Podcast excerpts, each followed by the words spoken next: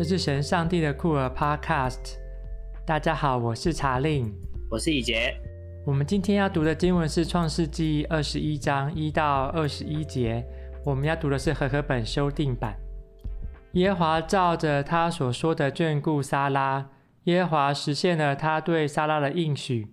亚伯拉罕年老，到上帝对他说的那所定的时候，撒拉怀了孕，给他生了一个儿子。亚伯拉罕给撒拉所生的儿子起名叫以撒。以撒出生后第八日，亚伯拉罕遵照上帝所吩咐的，为以撒行割礼。他儿子以撒出生的时候，亚伯拉罕年一百岁。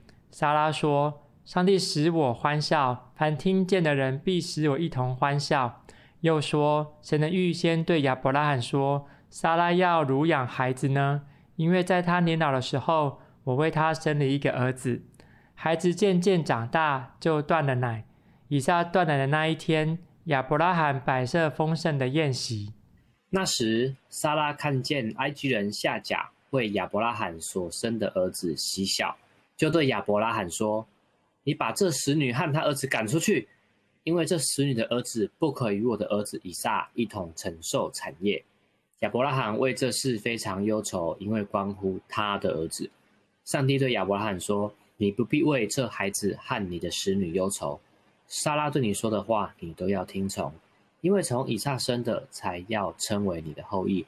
至于使女的儿子，我也必使他成为一国，因为他是你的后裔。”亚伯拉罕清早起来，拿饼和一皮带水给了夏甲，搭在他肩上，把他和孩子一起送走。夏甲就走了，但他却在别斯巴的旷野流浪。皮带的水用完了，夏甲就把孩子放在一棵小树下，自己走开约有一箭之远，相对而坐，说：“我不忍心看见孩子死。”他就坐在对面放声大哭。上帝听见孩子的声音，上帝的使者就从天上呼叫夏甲说。夏甲，你为何这样呢？不要害怕，上帝已经听见孩子在那里的声音了。起来，把孩子扶起来，用你的手握住他，我必使他成为大国。上帝开了夏甲的眼睛，他就看见一口井，他就去把皮带装满了水给孩子喝。上帝与这孩子同在，他就渐渐长大，住在旷野，成了一个弓箭手。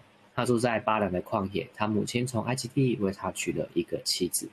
哇，我们今天的经文也是感觉很复杂呢，是前前后后好像有很多不一样的叙述嘎在一起啊！啊，来来来来来，这个以杰想要分享什么？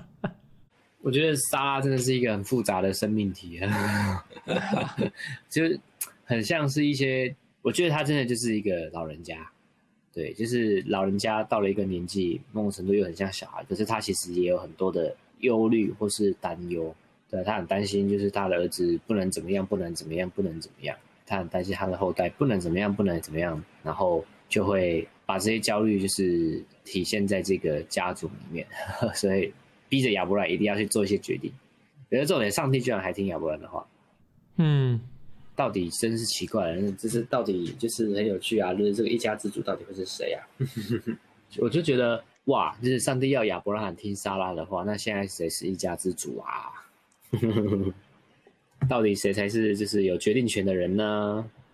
啊，我也觉得都这样的啊。反正呢，做坏事的时候都托给托推给女生嘛，就跟创世第二章、第三章一样。第二章，嗯，就是把它推给夏娃嘛，就是那个女人嘛，那个女人叫我吃的嘛，你给你赏赐给我那个女人。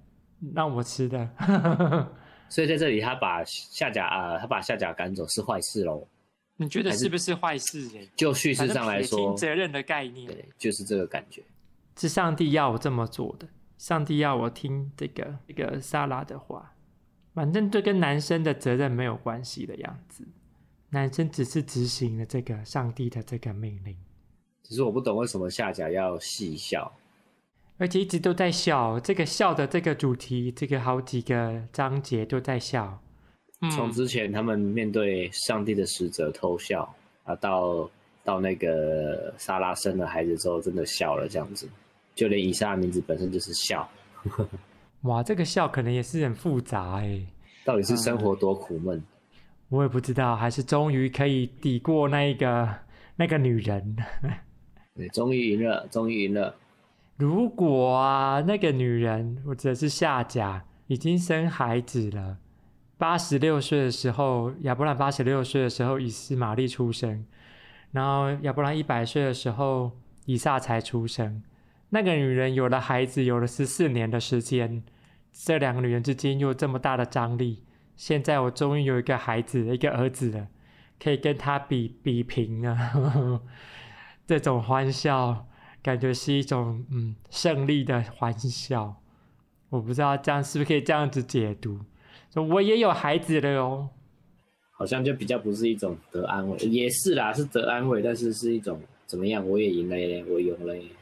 好像可以有下一回合的征战，对，就好像原本备受打压，现在终于拿到话语权的人，一开始讲话都会特别大声。哇，好像也是这样了吼，好像也是一个常态。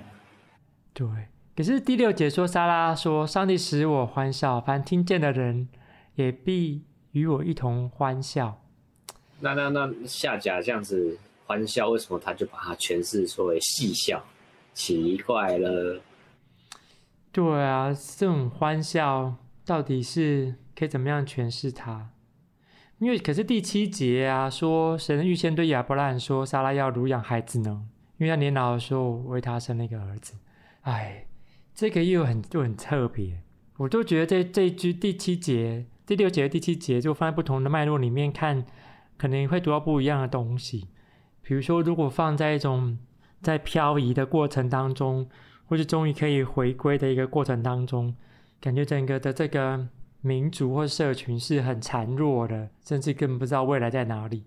可是这么久久盼望、久久等待的时间之后，哎，好像有新的后世出现，终于有新的后世出现。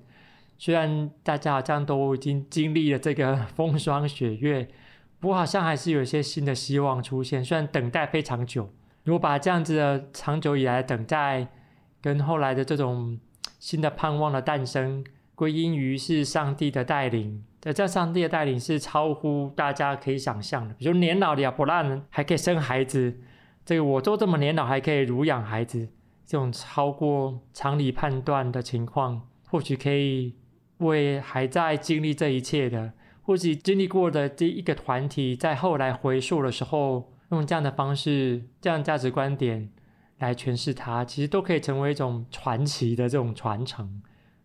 它确实可以成为一种传承，但是那个传承到底就是会变成什么样？因为在看这段的时候，我会觉得很有趣是，是哦，假设就是亚伯拉罕两个孩子，某种程度它都是一种传承，他们都传承了某一种，就是从亚伯拉罕以来上帝给的应许嘛，以斯玛利也要成为大国，然后呃，以撒。就是要承接，就是这一切的应许这样。但是这两群人，就是我们用历史的观点来看，他确实可能是阿拉伯人跟以色列。那如果用到现在教会的观点来看，他有可能就是在指的教会里面有不同的群体，或是不同的家族、不同的党派，呃，或是不同的就是不太一样的人。那他们彼此间可能会觉得说，啊，我笑了，我很开心，因为我可能就是做了某一些事情，然后得到就是某一些。被上帝称赞呐，或者觉得我们做了一些成绩，可能双边都有。可是，如果好像会很容易，就是没有办法忍受对方做的，就是是让是好的那种感受。尤其是在看第九节嘛，一起看呃，撒拉看夏甲，就是为亚伯拉罕所生的孩子细笑，然后就会有很深的感受。对我们好像很容易，就是看到对方做得好，然后有所展现，然后而欢笑的时候，我会觉得很受不了啊！他他他怎么可以这样？不行不行，他要出去，他要出去。对，对别人的笑有不同的解读。嗯，对，就是那种传承下，应该原原本我们期待的传承是一种彼此是为了共同的目标去欢笑，即便方法可能不一样，但是就好像变成说我我的方法才对，他的方法不对，那你要出去，那那个传承会变成就是很问号啊。那传承是不是一种这个排斥性的？对，所以所以就会变好像让那些要出去的人好像。又再次经历了跟亚伯拉罕一开始他要离开他的老家一样那种感觉。当然这样子讲就会很掉入一个很矛盾的陷阱，就是这一切可能都是上帝安排的。那有些人他可能会因为这样子再绕一次的经历而得到一些就是人生的体悟啦，或者感觉到上帝的恩典啊。可是吊诡的就是，那我们那些赶人家出去的这些人，他们如果曾经也是有这样的经验的话，为什么他现在还做了同样的事情？嗯，我觉得这是这段经我们读起来最困难的部分。那到底我们怎么看，或者我们怎么反省？真的很困难。比如说，这个从第九节到第二十一节，这个神学家认为这是另外一个来源插进来的。因为如果我们看第九到二十一节这边的描述，似乎这个以实玛利在这边是一个孩子，这种孩子这是还需要这个夏甲照顾他。比如说夏甲这个还要带着他离开。而且这个孩子还还住在小树下，似乎是一个 需要被保护的状态，而且好像自己没有足够的行动能力，感觉这边描述会像是一个 baby 的这个情况。不过这个从时间序上面来看，这个亚伯拉罕八十六岁的时候生以斯玛利，然后一百岁的时候生了这个以撒，以呃以斯玛利十四岁，然后孩子渐渐长大断奶，断奶可能要两三岁。所以以实玛利在变十七岁了，其实十七岁已经成年了，在亚呃以色列的传统来说，已经是成年人。这个成年人或者十七岁的青年，不会是一个小孩子了。可是这个经文的描述会让我们认为，好像是一个小孩子，好像是一个无助的状态。所以这个神学家认为，这个会有时间序上面的困难，这种困难就会让人思考，这两段经文为什么会摆在一起呢？而接着摆在一起的阅读的这种诠释的结果就会很不同，但有些不同的传统有不同的看法。比如说，有的传统会认为，这是 Midrash 里面 认为，其实是这个撒拉对这个 以实玛利下毒，让他们无法自己行走，所以夏甲要带着这个 以实玛利逃走，这样。所以这个夏甲在那边哭，是因为我的孩子怎么变这样？哎呀，真的好黑暗呢、啊！这个，不过这个这样子的传统只会让这个女女性们之间的纷争来服侍这个父权的家族长的这种领导的这种结构底下的这种叙事。嗯，他会加强这个东西。对，这种很困难理解的情况。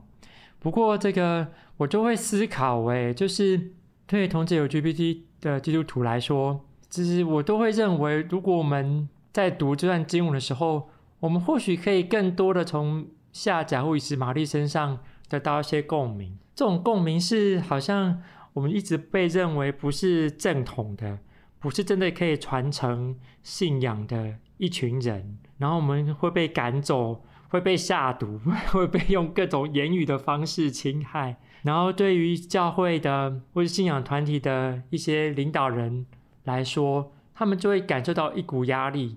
然后不得不要做这件事情，比如说就会把 LGBT 基督徒赶走，这样赶走的时候还不还不忘给他一袋水，还不忘给他一罐养乐多，跟他说你就赶快走，这样。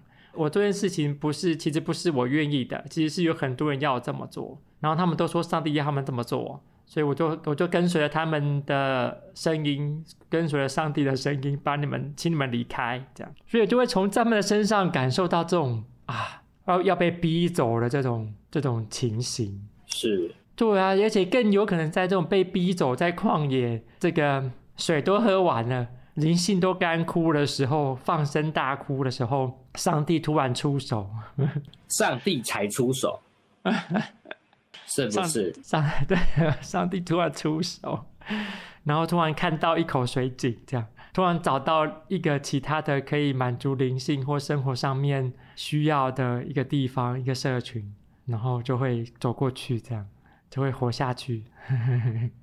绝处逢生了，是不是？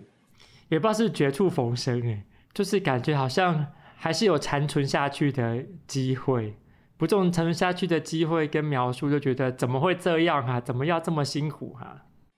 我我觉得啊，如果可以让人可以去再重新去看见每个人的辛苦的时候，或许有些现象就不会那么严重吧。因为从这段经文，如果照一般的阅读，我们都会觉得啊，没有关系啊，反正就是下甲、以实玛利本来就不是上帝所要应允的对象，他们辛苦是他们的事。可是如果我们意识到，就是他们也是承受上帝应许的即便应许可能有一点差，但是毕竟都还是上帝眷顾的嘛。那如果我们可以多一点理解啊，对方也是辛苦的，或许就不会再那么的赶尽杀绝嘛。当然，从另外一个角度讲，就是如果我回到我们刚才讲，如果我们知道可能这两群人本来就很难真的在一起，那我们如果就是所谓的一个决策者，他觉得那不要在一起也没有关系，那怎么样好好离，怎么样好好的道别，或许也是成为一个就是很重要的功课啦。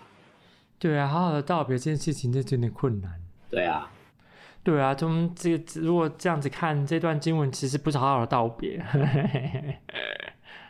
而且道别的方式这个也太不公平了。这个也是亚伯兰所生的孩子，竟然只有拿到一袋水。没错，对比第八节，哇，白色丰盛的有有有，有饼哎，拿饼和一袋水，还有饼哦，哦 对，感觉很多东西。不过我觉得下甲也是蛮有趣的，就是。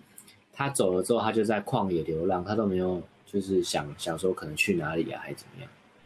对，我也不知道可以还可以去哪里耶。在那种结构底下被压迫，然后势必得出走离开的人，真的很不知道自己要去哪里，那种生命中的彷徨无助啊。不过因为这个好像是不一样的上帝在说话嘛，因为这个一到这个第八节是耶和华跟亚伯拉罕跟这个呃撒拉之间在对话。可是这个第九到这个二十一节是这个 Elohim 的这个上帝，这个在安排这一切啊，这个就不一样的传统的叙事观点被放进来。或许编辑者认为说，可是后来才这么认为说啊，即使这个我们不合，上帝这个也会眷顾他们。或许在事实上，上帝也确实眷顾了他们。一方面要满足这个。对于事实的一些描述，二方面又要修复某一种啊，我们这个之间跟他们之间的关系这么差，肯定需要有一个更高的一个力量或诠释的观点，让我们之间能够有仍然有些连结，或者是可以继续的发展下去。突然觉得 Elohim 这个上帝好像比较仁慈一点。我蛮不在的，看是对谁仁慈哦。哦，这难说了，这个哎呦呀。真的很难，因为如果看十六章啊，这个撒撒来虐待这个夏甲，夏甲都奔逃，然后在旷野的水泉边，是 耶和华叫夏甲回去你你女主人那边，是不是很恐怖？怕。不过夏甲在十三节的时候，十六章十三节的时候就他就说了。夏甲对称呃，就称那和他说话的耶和华为你，你是看见的上帝，就好像对于夏甲来说，他就对于上帝有不同的认识，对这个至高者有不同的认识跟诠释。有可能因为是这样，后来这个上帝听见了孩子的哭声，下来对他说话，或许这彰显了在即使是在希伯来人的这个传统里面，不同的传统的观点。对于面对这个沙拉或是以斯玛利，或是对异族的想法极有不同。这个耶和华这个叙事观点的，跟 Elohim 上帝叙事观点的这两群人之间可能就很不同。可这这两群人或更多群人不同叙事观点的人，他们的观点都被放在圣经里面被编辑着。的编辑者似乎是在凸显那种很强烈的编辑企图。是要将不同的传统都能够被纳到这个以色列希伯来传统当中，所以它有某种程度也是某种这个嗯多元传统可以这个并存的状态。或许他也为当代教会的一些状态指出一些路径，就是说，其实本来早早该意识到，不管是同一个宗派或同一个教会里面本身就有很多的群体路径，那这些都应该是被容许存在的。可能他在提醒的人是不用那么的去要求说对方要怎么样，或是我应该要怎么样。嗯，或许是意识到我们彼此之间是有差异的，而那个差异才正是最重要的事情。对啊，如果回到同志 LGBT 的这个族群的生命的来说，在圣经里面也有许多不同的经文被认为是友善于 LGBT 这个族群，在一个信仰群体里面被接纳。继续生活的的一些支持的经文，可是当这个教会只有强调单一面向的时候，那似乎没有办法让这样的精神在信仰群体里面可以来发挥。而且这种如果只有强调单一的面向，甚至将人这个赶走的这种情况，可能是更加的这个违反了圣经的传统，想要多元并蓄的这样子的企图。我觉得它也是一个提醒，就是说对于。不管是对于 LGBT 的群体，或是教育群体来说，就是多元这件事情是很重要，可是它的代价也是很重。我们可能会不断看到，就是彼此之间还是有一些看不顺眼啊、征战啊，或是怎么样。但是就是至少要知道，我们每个人都必定会看见，就是上帝要给我们的那一口井。那如果我们都知道，我们上帝都会给我们一口井的话，其实没有必要去把别人赶尽杀绝。呀，或许可以用不同方式来看呢，就是你如果对 A 赶尽杀绝。A 可能还是会遇到那一口上帝为他预备的井，还是可以活下去。改一天，如果他回来的时候，我立了摘要唱。对啊，所以才说重点不是在那里感觉他，而我们都知道上帝都会留一口井给彼此的话，那我们就会知道他不是我们想象中的那个魔鬼啊，或是那个恶人啊，没有那么夸张。对，不需要这样。好，今天很开心大家跟我们一起讨论，那我们下次见哦。拜拜。拜拜。